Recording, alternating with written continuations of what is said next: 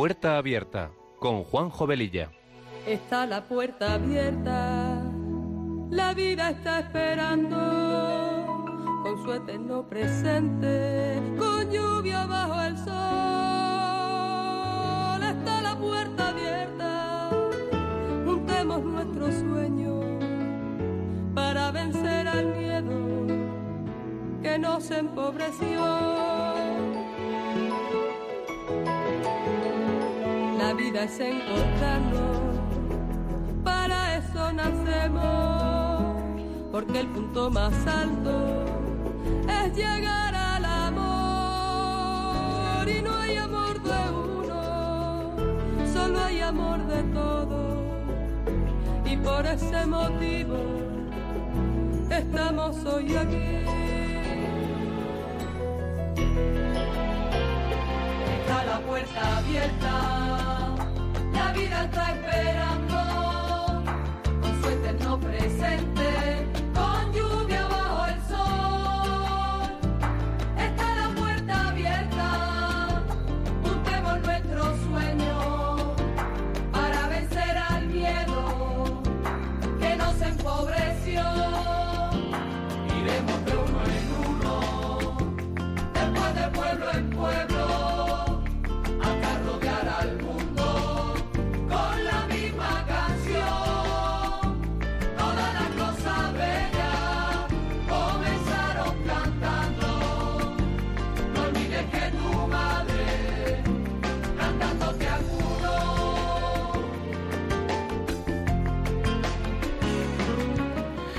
Pues queridos oyentes de Radio María, muy buenas tardes. Mi nombre es Juan Jovelilla y comenzamos este programa de Puerta Abierta que se emite los sábados de 3 a 4 de la tarde con una frecuencia quincenal. Con estos buenos deseos nos ponemos en manos de nuestra Madre María y del Espíritu Santo para que sean ellos los conductores del mismo y que a través de esta emisora podamos llegar a muchas personas. Nuestra sintonía dice mucho de lo que este programa pretende ser, un programa que sea una puerta abierta a la esperanza, a los buenos recuerdos, que toque temas actuales, acompañado de buena música, porque las canciones ponen palabras a aquello que sentimos y que no podemos o no sabemos expresar. Y todo esto dentro de un ambiente distendido, en el que también podamos compartir la buena noticia del Evangelio. Eh, a mitad de programa, aproximadamente sobre las tres y media, cuatro menos veinte, eh, abriremos nuestras líneas para charlar con vosotros. Y como dice nuestra sintonía, está la puerta abierta a la vida. La vida nos está esperando. Y sin más preámbulos, empezamos.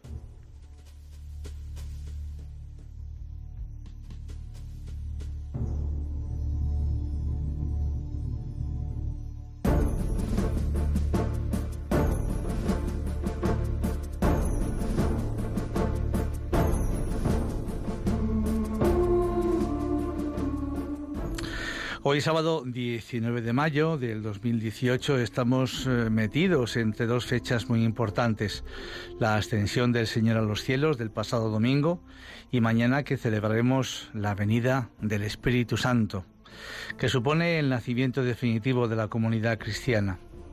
Por ello quisiera empezar con un versículo del Evangelio de San Mateo. Ved que yo estoy con vosotros todos los días hasta el fin del mundo y no de la compañía, sino de todo lo contrario, de la soledad. Queremos hoy hablaros, que es eh, un grave problema de nuestro tiempo y también, si nos da tiempo, hablaremos después también un poquito de la solidaridad, porque en muchas ocasiones, por el hecho de sentirnos solos, no nos damos cuenta que existen personas a nuestro alrededor que pueden encontrarse mucho peor que nosotros. La soledad es un serio problema que afecta tanto a jóvenes como a adultos y cuanto más alejados de la Iglesia el problema es aún más grave.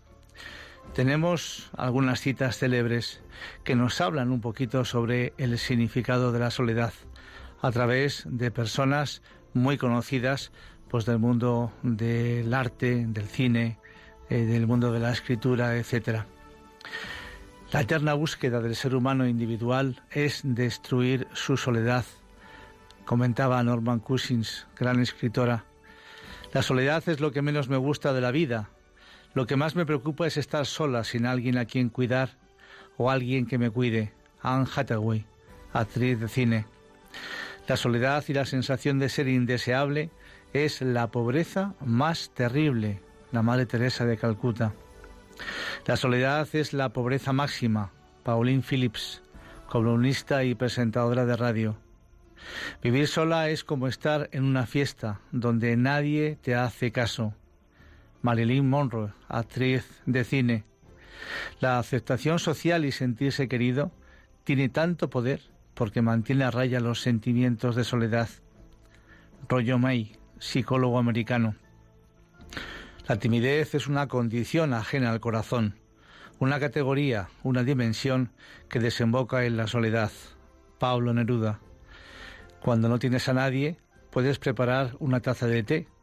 Cuando nadie te necesita es cuando pienso que la vida ha terminado. Audrey Hepburn, actriz de cine. La soledad nunca es más cruel que cuando se siente cerca de alguien que ha dejado de comunicarse. Germaine Greer, académica, escritora y locutora australiana. Todo el mundo tiene algo que le consume y para mí esa cosa siempre fue la soledad. El cine tiene el poder de hacerte sentir acompañado, incluso cuando no lo estás. Tom Hanks, actor de cine. Estar solo es como una tormenta sin lluvia, llorando y sin lágrimas. Ser ignorado es la peor sensación del mundo. El principal contribuyente a la soledad en este país es la televisión. Lo que ocurre es que la familia se reúne sola, comentaba Hasley Montagu, antropólogo y humanista británico. Después de estas definiciones, que creo que nos vienen bien para centrarnos un poco en el sentido de lo que es la soledad que evidentemente todos podemos conocer. He querido dejar para el final esta última reflexión sobre que el principal contribuyente a la soledad en este país es la televisión. Lo que ocurre es que la familia se reúne sola.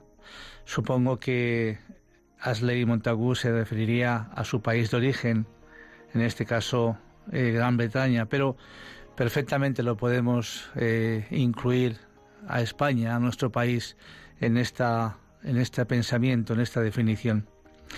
Y por eso he querido dejar, insisto, para el final esta última reflexión, porque es una situación que la vivimos en nuestro día a día por la excesiva utilización de la televisión, los ordenadores, teléfonos móviles, iPad, etcétera, etcétera, que a pesar de comunicarnos con el mundo exterior poco a poco y sin darnos cuenta también nos quitan la relación personal con los demás. Y por ejemplo, en las reuniones familiares o entre amigos, podemos ver perfectamente cómo en una comida o cena cada uno está más pendiente de lo que sale del móvil que de lo que está diciendo el que está enfrente de ti. En el fondo e inconscientemente, es decir, que es más importante y urgente atender a la información que me está llegando de fuera que lo que nuestro interlocutor nos está relatando. La soledad nos puede llevar a la depresión y esta en algunas ocasiones a la muerte, al mismísimo suicidio. ¿Cuántas personas encontramos a nuestro alrededor de las que decimos que son antipáticas o secas, que caminan por la vida pero no encuentran ese camino de la vida, el sentido de sus vidas, y por eso no son felices. Precisamente una lectura de la vigilia de Pentecostés, que celebraremos esta noche, nos habla un poco de eso.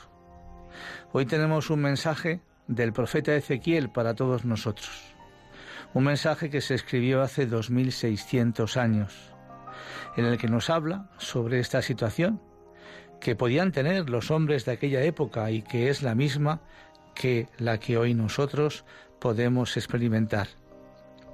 En ella Ezequiel, siguiendo las indicaciones de Dios, nos dice muy resumidamente, huesos secos, escuchar la palabra del Señor. Así dice el Señor a estos huesos, yo mismo traeré sobre vosotros mi espíritu y viviréis. ¿Puedes estar tú hoy, querido oyente, que me escuchas en esta situación? Porque el mensaje es que hay un médico del alma que a través de estas palabras quiere llegar a tu corazón. Quiere que vayas a su consulta y que tomes de la medicina que Él te quiere regalar, ni más ni menos que su Espíritu Santo. Ten paciencia con sus efectos. Pueden ser inmediatos o un tanto retardados. Dependerá de la dosis que tú libremente quieras aceptar. Todo esto implica por tu parte un pequeño compromiso, porque Dios pone casi todo y tú casi nada. Pero Dios no pone su casi todo si tú no pones tu casi nada.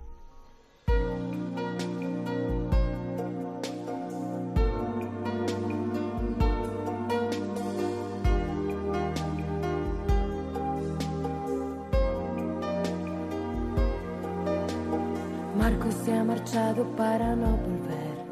El tren de la mañana llega ya sin él. Es solo un corazón con alma de metal.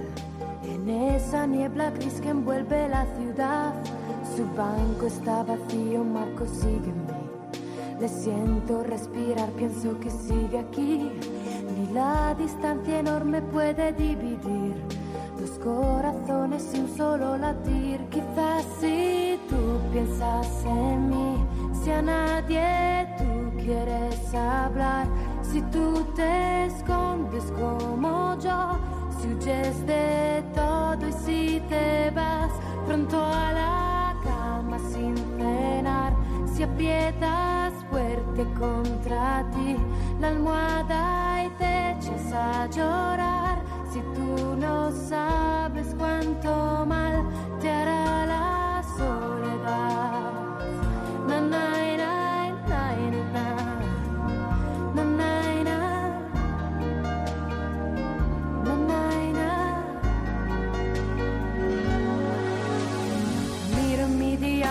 fotografía, con ojos de muchacho un poco tímido. La aprieto contra el pecho y me parece que estás aquí entre inglés y matemáticas. Tu padre y sus consejos, que monotonía. Por causa del trabajo y otras tonterías, te ha llevado lejos sin contar contigo. Te ha dicho un día lo comprenderás, quizás si tú piensas en mí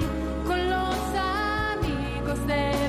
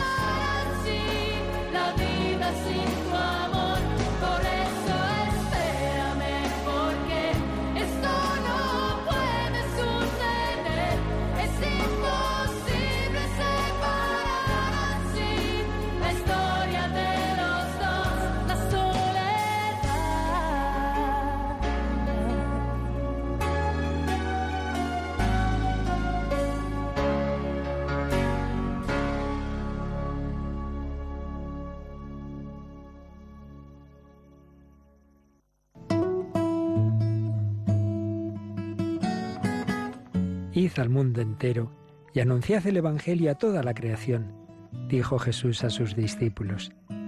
También hoy el Señor quiere que seamos misioneros bajo el manto de la Virgen, Reina de los Apóstoles. Radio María, que no tiene más fin que colaborar en esa misión evangelizadora, os pide en este mes de mayo un esfuerzo especial de oraciones, voluntarios y donativos. Así, la voz de Cristo podrá llegar a todos los rincones de España y de otras naciones del mundo a las que queremos llevar Radio María. Puedes informarte de cómo colaborar llamando al 91 822 8010 o entrando en nuestra página web radiomaria.es. Apóstoles y misioneros del mundo con Radio María.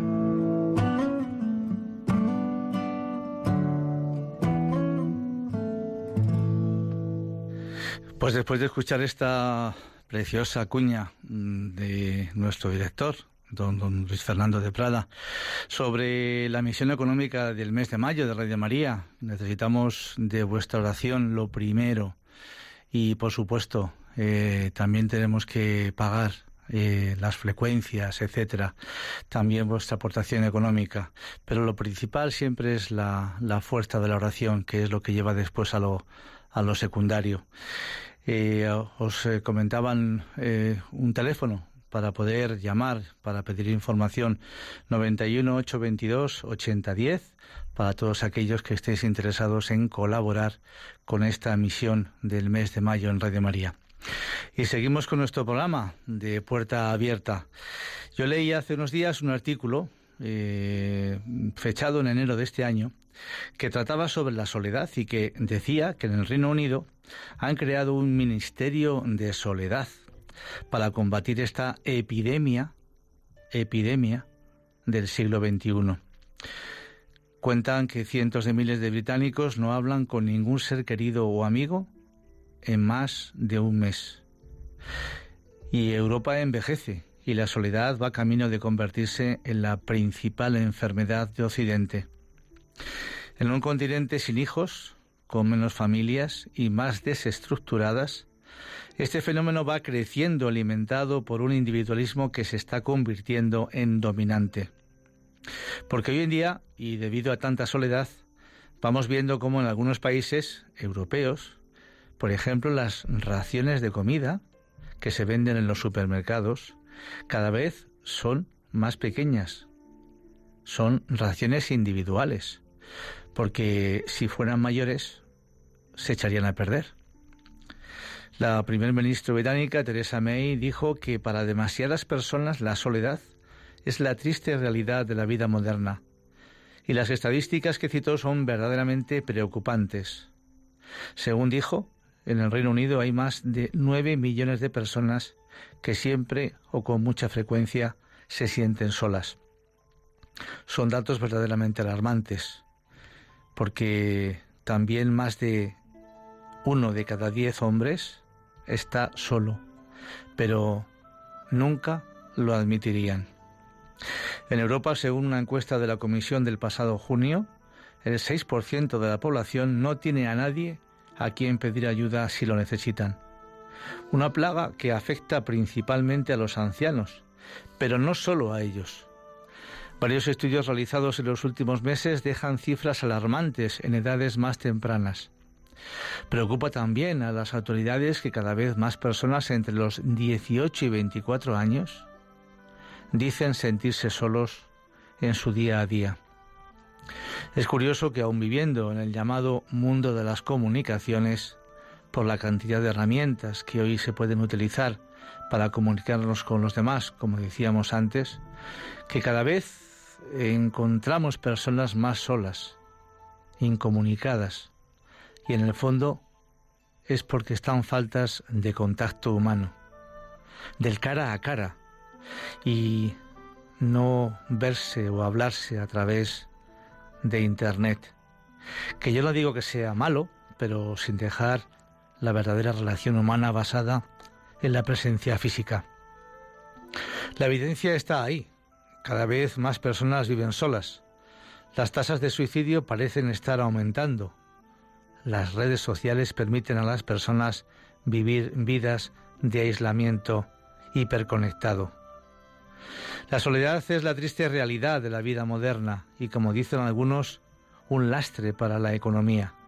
Y argumentan que las causas de este problema pueden ser y pueden estar en cómo trabajamos, la inseguridad, familias que viven separadas, Internet, pobreza, discapacidad, trabajo en casa, lugares de ancianos, globalización, desigualdad, tecnología, la economía de mercado, etc.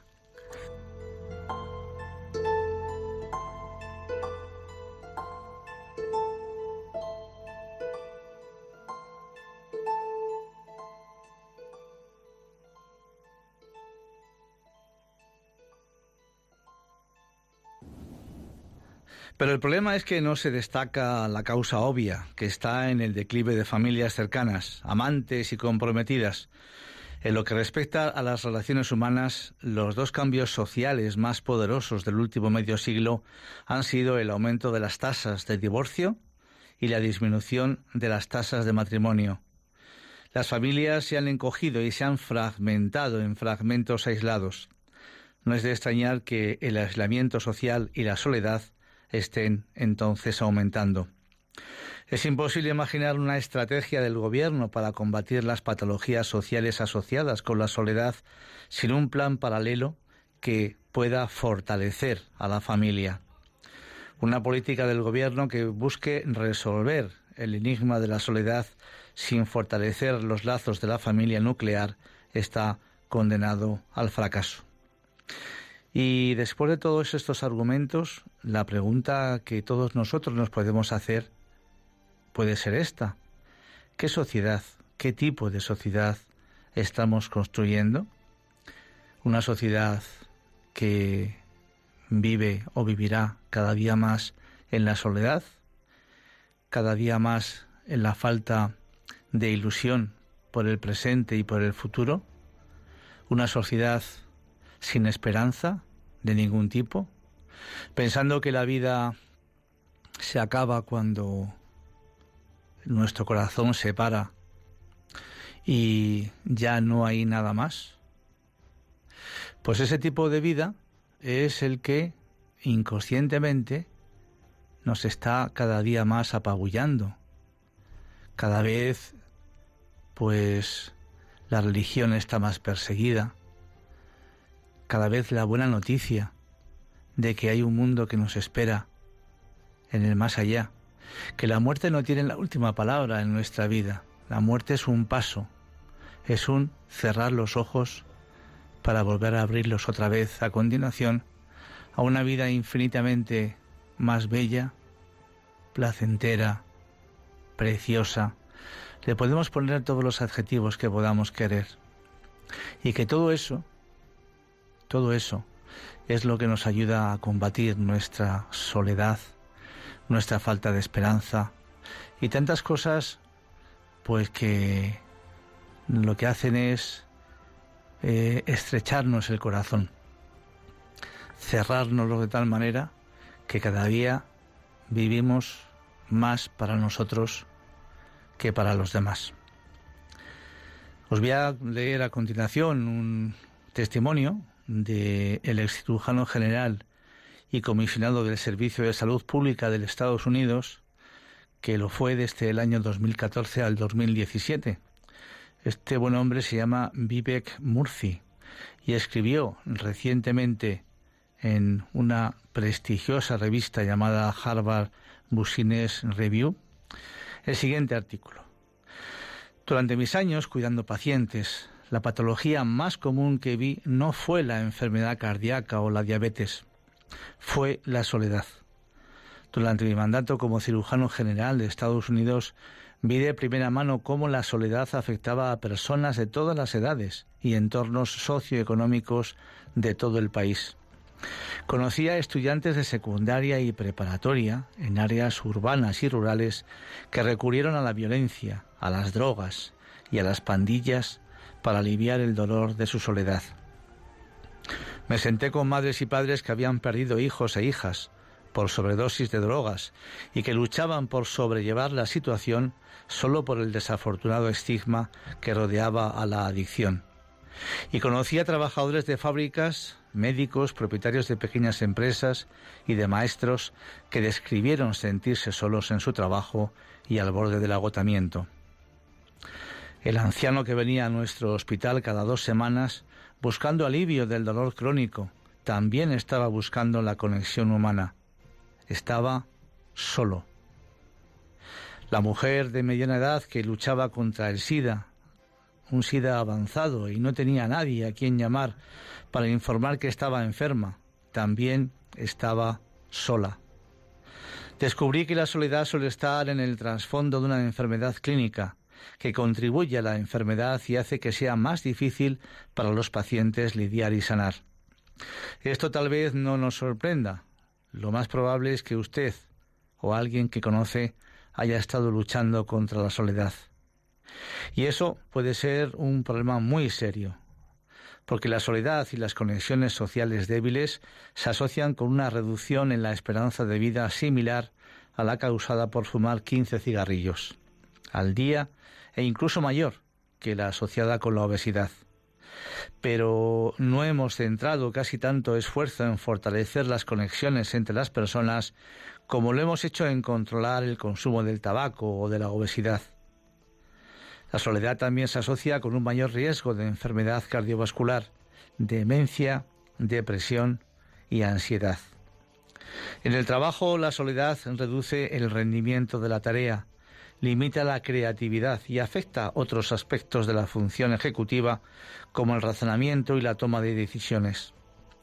Para nuestra salud y nuestro trabajo es imperativo que abordemos la epidemia de soledad rápidamente. Una vez que entendemos los profundos costos humanos y económicos de la soledad, debemos determinar de quién es la responsabilidad de abordar el problema. El gobierno y el sistema de atención médica tienen un papel importante que desempeñar, ayudándonos a comprender el impacto de la soledad, identificar quién se ve afectado y determinar qué intervenciones funcionan. Pero para resolver verdaderamente la soledad se requiere la participación de instituciones donde las personas pasan la mayor parte de su tiempo.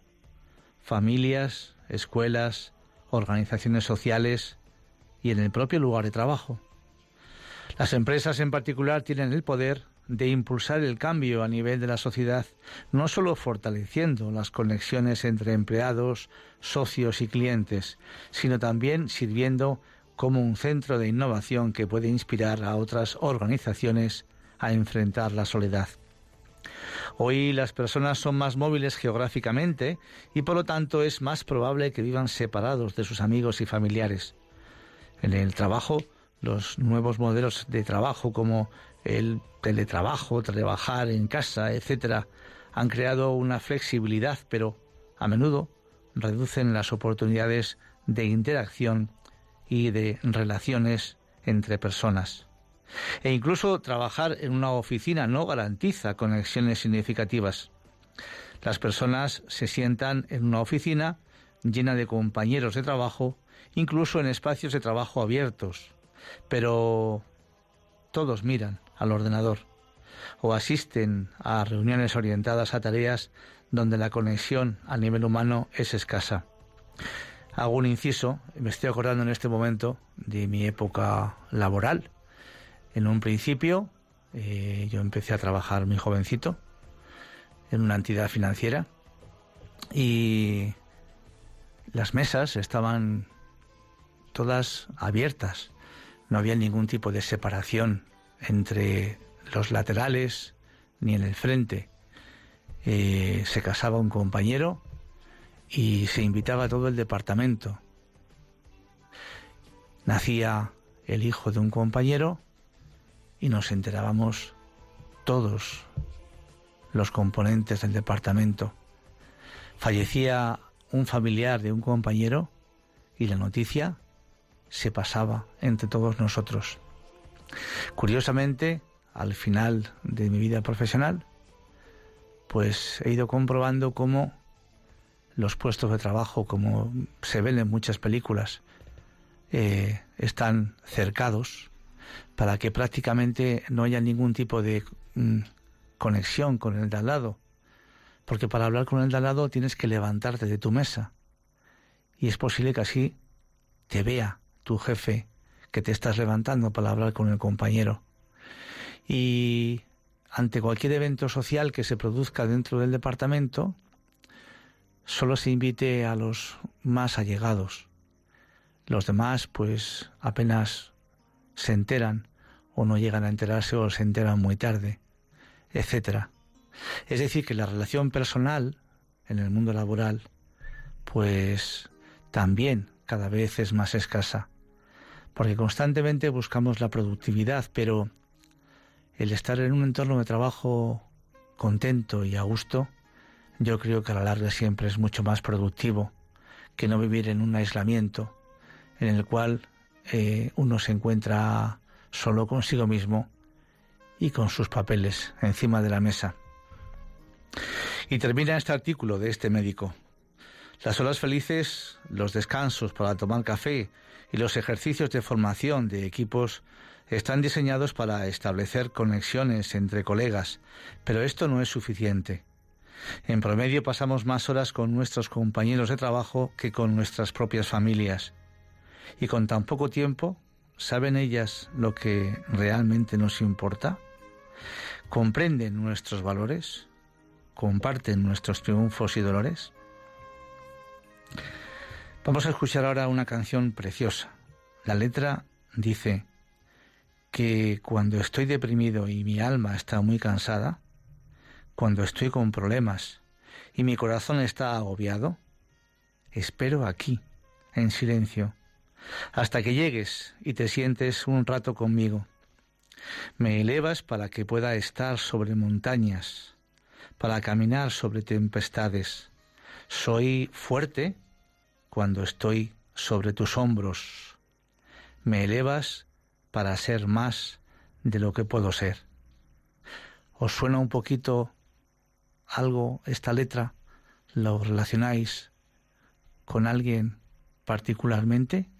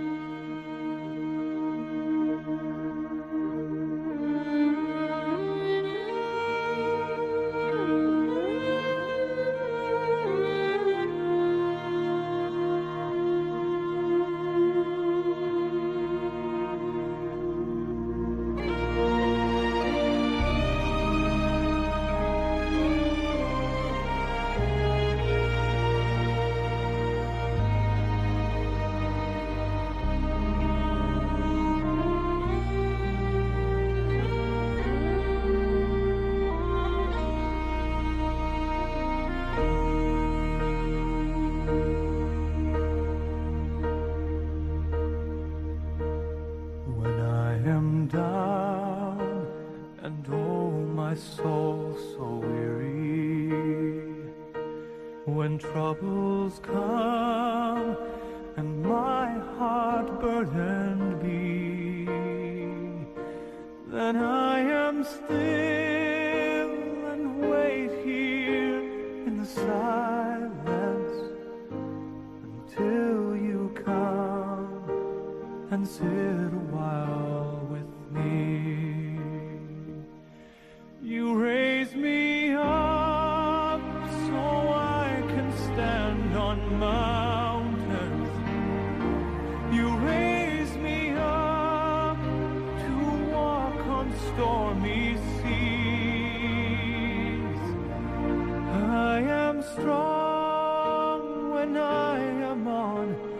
说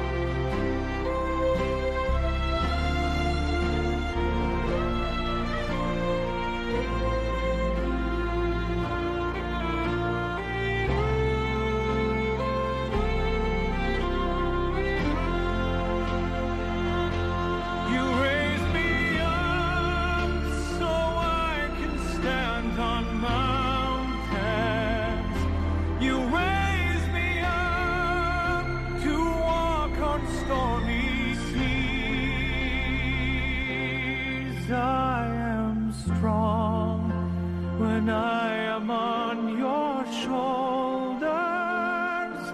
You raise me up to more.